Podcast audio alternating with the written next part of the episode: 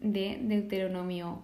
Una vez más nos encontramos al final de un libro y por lo tanto, como siempre, me gusta hacer una conclusión con todo lo que he ido aprendiendo y todo lo que se me ha quedado en la cabeza, lo que más destacaría yo de este libro.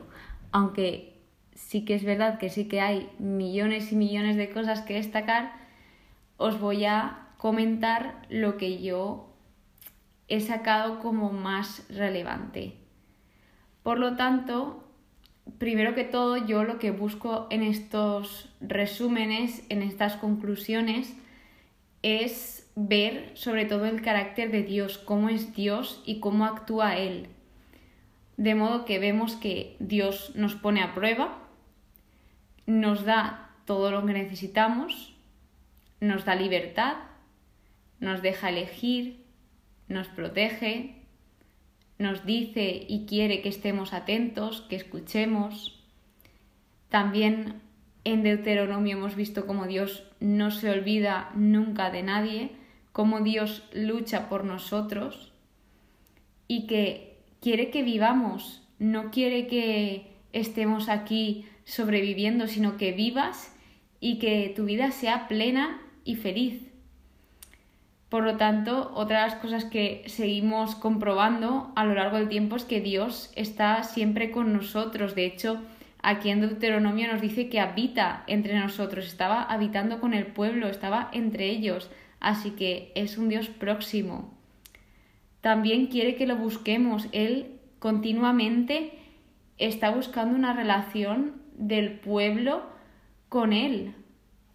Entonces es muy importante que tengas y que tengamos una relación con Dios como la tienes con, con cualquier otra persona, incluso más fuerte, porque a Él también le gusta que le cuentes tus cosas, le gusta escucharte, también obviamente le gusta que le escuches, que ha salido mucho, mucho, mucho en este libro de escuchad, escuchad mi voz de verdad, de hecho remarcaba mucho de verdad otra cosa que hemos aprendido es que Dios quiere que lo amemos y que también nos advierte de todo lo que nos puede pasar. Y esto lo enlazo con el siguiente punto, que es, nos pone en situación y nos dice cómo debemos actuar en las diferentes situaciones que se nos dan. En este libro me ha gustado muchísimo porque se ponían como diferentes situaciones, diferentes posibilidades que se pueden o no dar, pero ya te las indica por si acaso para que tú sepas cómo reaccionar.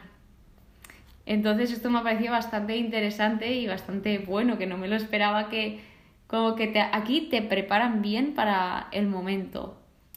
Claro, ahí en ese momento era para el pueblo de Israel que iba a entrar a la tierra prometida, no hay que olvidarnos de eso. Continuando, vemos que Dios tiene carácter y lo dice, Dios es misericordioso, Dios concede el don de ver, nos concede dones también, y aquí, cuando habla del don de ver, habla de que el pueblo, por mucho que vio, no se estaba dando cuenta de lo que veía porque Dios no les había dado ni ojos para ver, ni oídos para oír. Por lo tanto, si tú aún estás en esa etapa que no sabes ver, pídeselo a Dios, porque Dios da ese don a todo el que lo pide. Por lo tanto, no tengas ningún miedo, dile Dios que vea. Porque yo también he sido ciega y yo también he tenido grandes milagros en mis ojos y no he visto nada porque yo Aparte de que en esa época no quería ver porque tenía miedo, tampoco se lo pedí nunca, hasta que ya una vez llega diferente situación en tu vida y dices, Señor, que vea. Vemos como he dicho antes, Dios nos prepara, nos instruye y nos corrige. También se dice que Dios es fuerte, nos explica siempre el porqué de las cosas.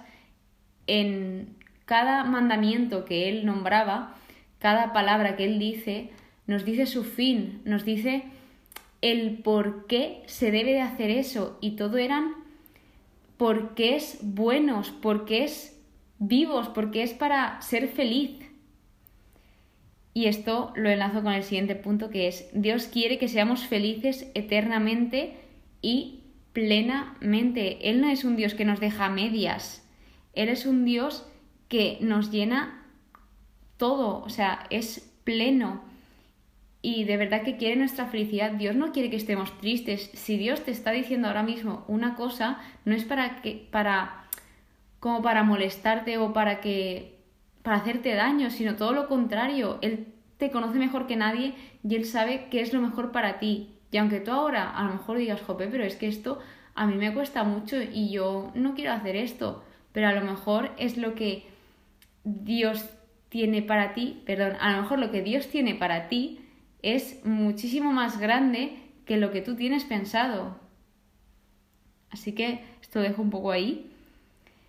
Dios nos da cosas eternas, nos escucha, nos ama, muy importante. Aquí literalmente dice, Yahvé, tu Dios, te ama. Dios es fiel, grande, glorioso y temible. En Deuteronomio vemos la importancia de guardar, seguir, cumplir y practicar sus mandamientos. De hecho, yo creo que mm, me arriesgaría a decir que en todos los capítulos habla de guarda mis mandamientos, practica todo esto que yo escribo hoy. Mm, cúmplelos, practícalos, está todo el rato remarcando mucho que se siga su palabra, porque todo esto traerá vida, traerá felicidad, traerá fruto, traerá bendiciones. El amar a Dios, la importancia de amar a Dios, se emplea la repetición constante.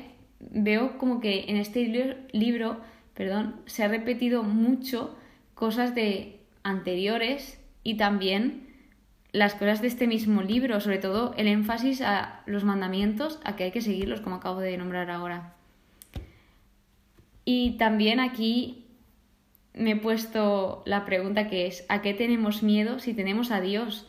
Dios nos dice en todo momento, no les temáis, no les temáis, no tengáis miedo, no os voy a abandonar, si me tenéis a mí, ya pueden ser más numerosos que vosotros, más grandes que vosotros, que mientras yo esté con vosotros, ellos no tienen nada que hacer, ellos serán derrotados y el pueblo de Israel lo había visto con sus propios ojos cómo en cada batalla habían perdido los enemigos, porque Dios estaba con el pueblo y Dios cumple su palabra, nunca los abandona. Además vemos el amor totalmente gratuito de Dios hacia su pueblo, hacia nosotros, que a pesar de todo, a pesar de que son unos rebeldes, a pesar que van contra Él a veces y desconfían, pues a pesar de todo eso, Dios nos da todo su amor y de, forma gratuita, sin pedirnos nada a cambio. Él nos ama incondicionalmente.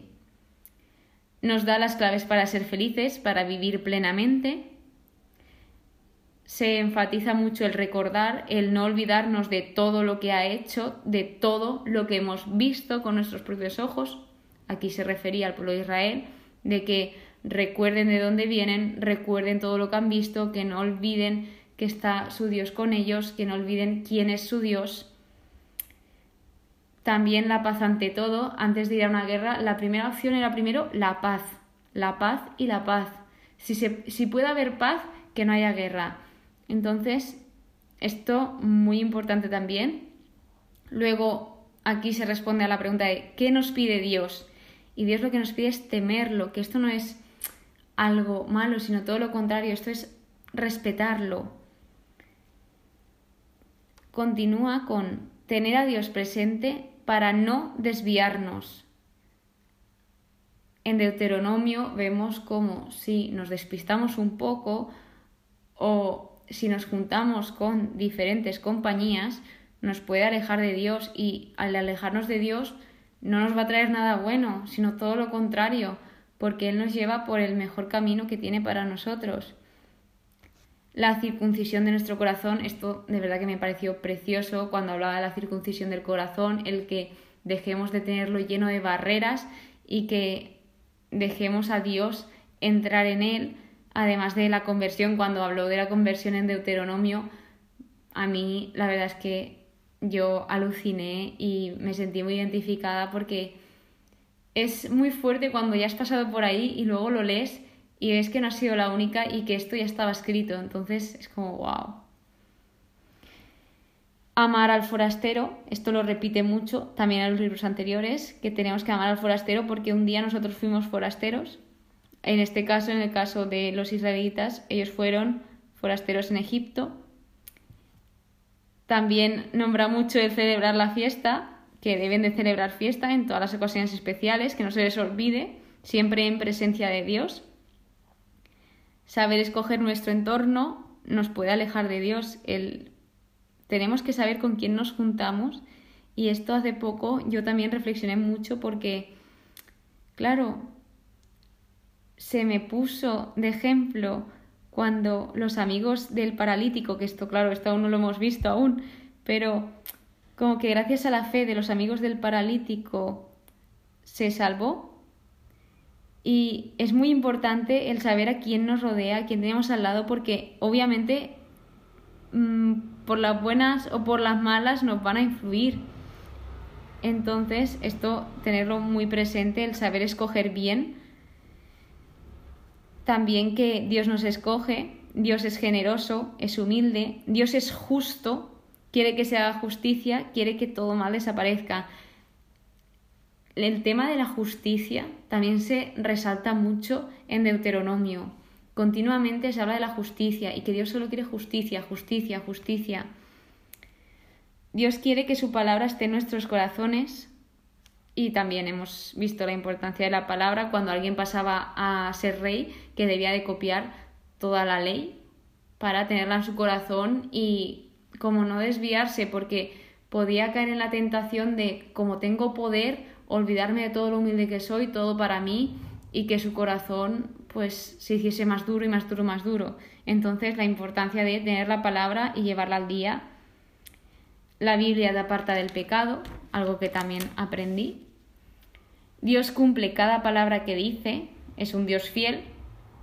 Nos dice cómo reconocer la palabra que no viene de él, la importancia de las cosas pequeñas, la importancia también de cumplir tus votos, tus promesas, que esta a mí también me dejó muy marcada y estuve como todo el día reflexionando sobre esto, porque obviamente por lógica sabes que si prometes algo hay que cumplirlo, pero aquí ya habla en términos muy, muy, muy serios de que no prometas nada a Dios si sabes que no lo vas a cumplir, porque Dios te pedirá esa promesa y es mejor no hacerla que hacerla y no cumplirla. Si nuestro corazón está apartado de Dios, nos perderemos todas las grandes maravillas que Él está realizando. Dios provee. También aquí en los últimos capítulos vimos la importancia de nuestras decisiones, que éstas nos pueden llevar o a la vida o a la muerte. Seamos capaces de poner en práctica su palabra, sus mandamientos, de que perdón, somos capaces de poner en práctica la palabra y sus mandamientos. Es decir, Dios no nos dice que hagamos algo si sabe que no somos capaces. Todo lo que nos dice que hagamos es porque Él sabe que podemos hacerlo y nos va a ayudar y nos va a dar fuerza para poder realizarlo. Entonces nunca penséis que no podéis y si tenéis esos pensamientos, pedidle al Señor, Señor, por favor, dame fuerzas para esto y para que pueda llevarlo continuo o ser constante o como queráis llevarlo. Dios conoce nuestras intenciones incluso antes de que naciésemos. Él nos conoce mejor que nadie. Dios es roca, leal, justo y recto. Dios es creador, Dios nos cuida, vuelve a salir el yo soy yo. Y lo nuevo que introduciría aquí de cómo se le nombra a Dios o cómo se le define es el dios de Yesurún y el dios de antaño, que si no recuerdo mal de antaño ya lo había escuchado antes, ya había aparecido antes en la Biblia, pero creo que Yesurún no, no o lleva mucho sin aparecer. Entonces, esas dos pequeñas curiosidades. Y por último, para acabar esta conclusión, la importancia de Moisés, de que acaba hablando de él como hombre de Dios, es que amo, amo esto, y siervo de Dios. Y también de verdad cómo de importante fue que cuatro de cinco libros hablan casi todo el tiempo de Moisés y Moisés y Moisés y de su relación con Dios y con el pueblo y de cómo Moisés transmitía la palabra, etc. Esa ha sido mi conclusión, todo lo que he sacado de Deuteronomio. Espero que os haya gustado, que hayáis entendido aunque sea un poquito. Muchísimas, muchísimas gracias por escucharme un día más y nos vemos en el siguiente episodio. Que Dios os bendiga.